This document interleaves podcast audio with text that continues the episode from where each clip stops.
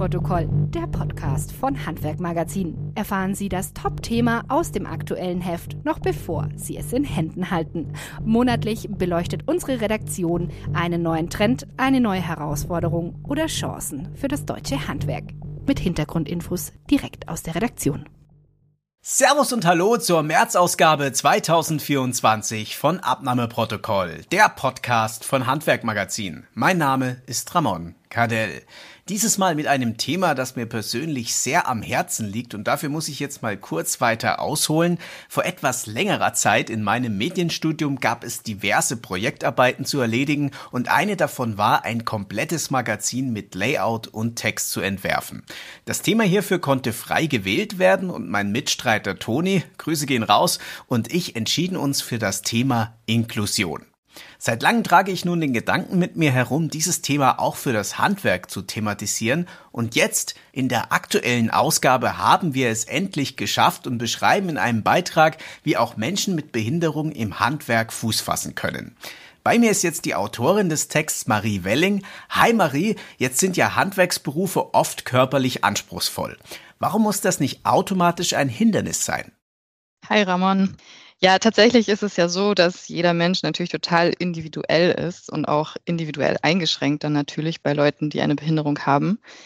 Deswegen würde ich behaupten, ist es natürlich wichtig, den Arbeitsplatz auf die Person zuzuschneiden, also quasi gezielt einzusetzen. Das bedeutet dann natürlich, dass die Personen nicht so flexibel einsetzbar sind wie vielleicht Menschen ohne Behinderung.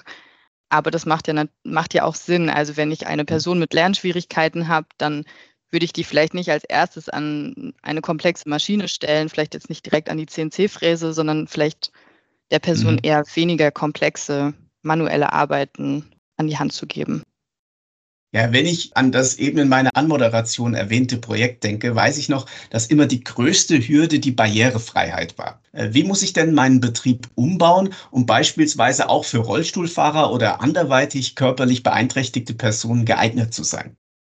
Also ich habe für meinen Beitrag mit der Goldbrötchenbäckerei gesprochen, die mhm. interessanterweise ähm, gar keine Menschen mit, ähm, also die haben schon Menschen mit, mit Rückenbeschwerden oder ähm, quasi mit äh, Einschränkungen so sehr am Rücken, dass sie Tische brauchen, die sie hoch und runter fahren können. Also so ein bisschen wie so ein Physiotherapietisch, nur mhm. eben zum Backen.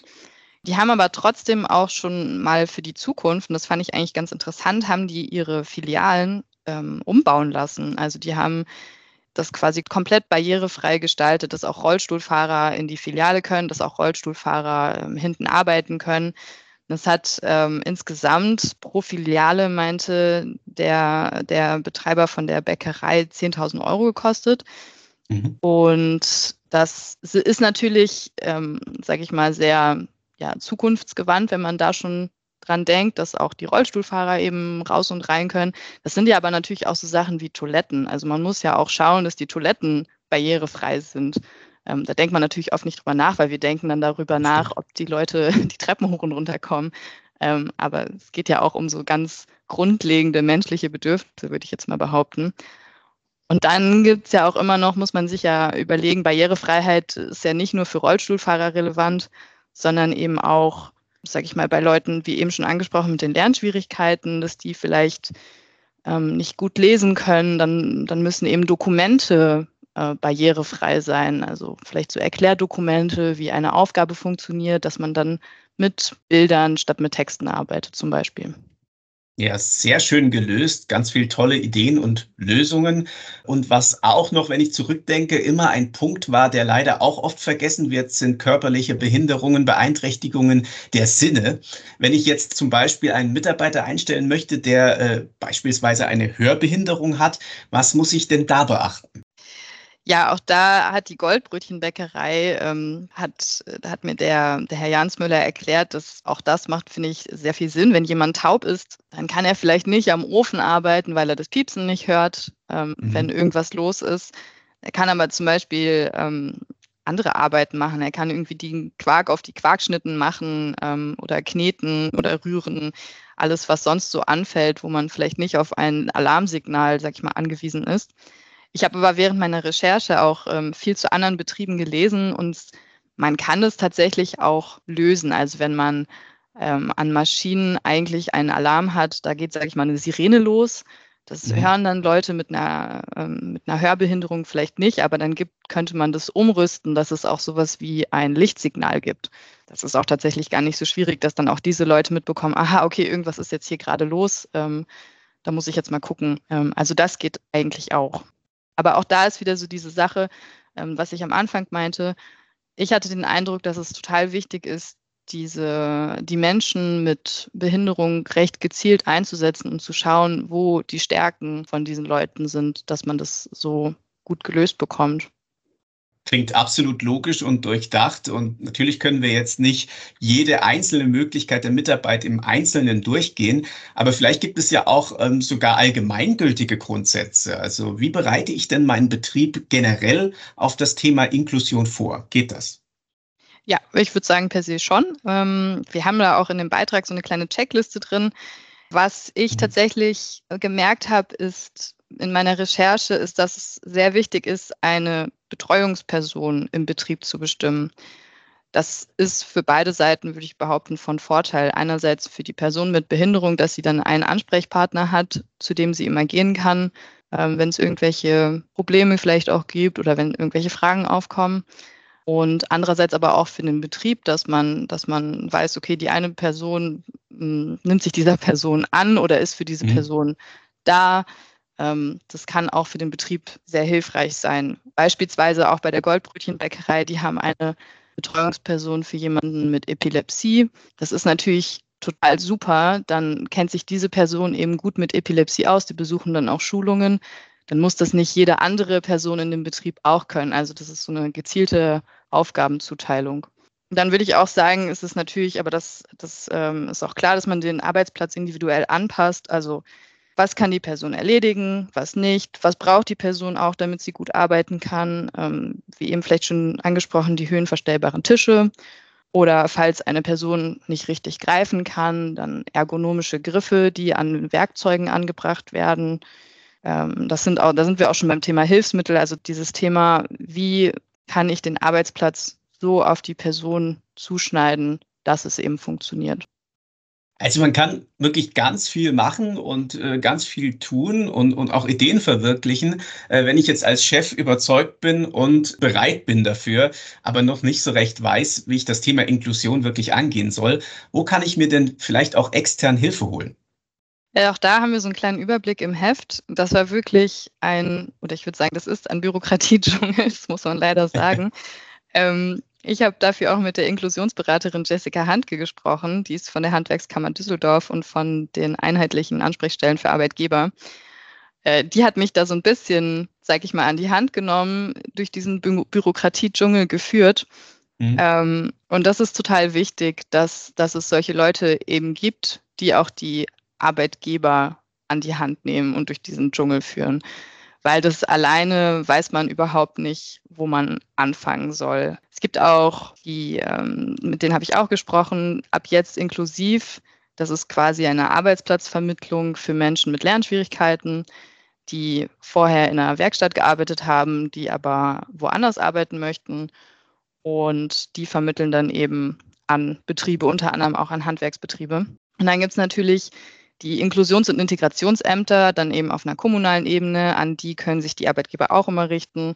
Und ganz wichtig sind die Rehabilitationsträger. Das sind ähm, Institutionen, wo Arbeitgeber Förderung beantragen können.